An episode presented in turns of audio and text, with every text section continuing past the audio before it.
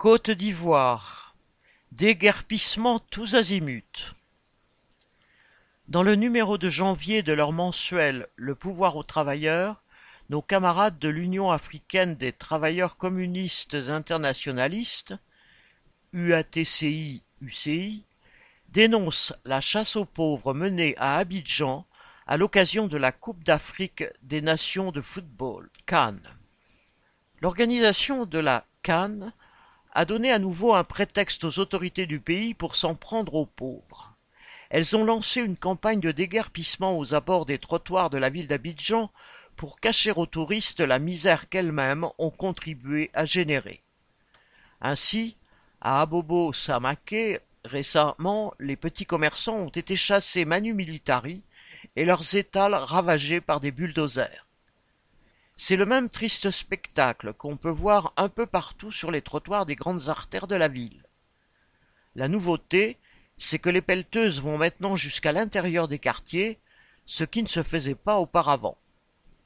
Certains quartiers de la commune de Yopougon en ont déjà fait les frais. Siporex, Gesco, Espace Gandhi, Temple de la Joie, etc. Tous ces endroits ont été démolis et les commerçants chassés.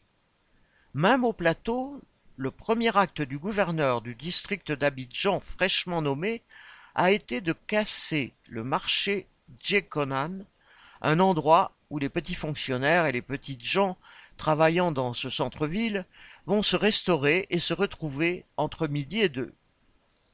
La liste des endroits démolis est longue.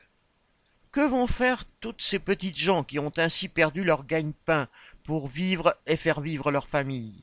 Où iront-elles?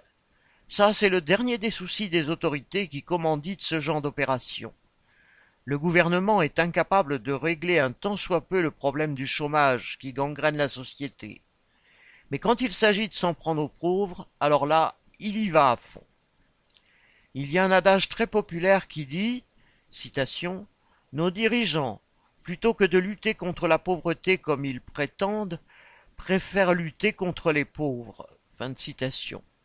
Cet adage prend tout son sens avec ce qu'il se passe actuellement.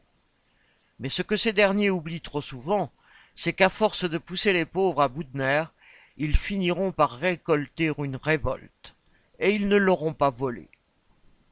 Le pouvoir aux travailleurs.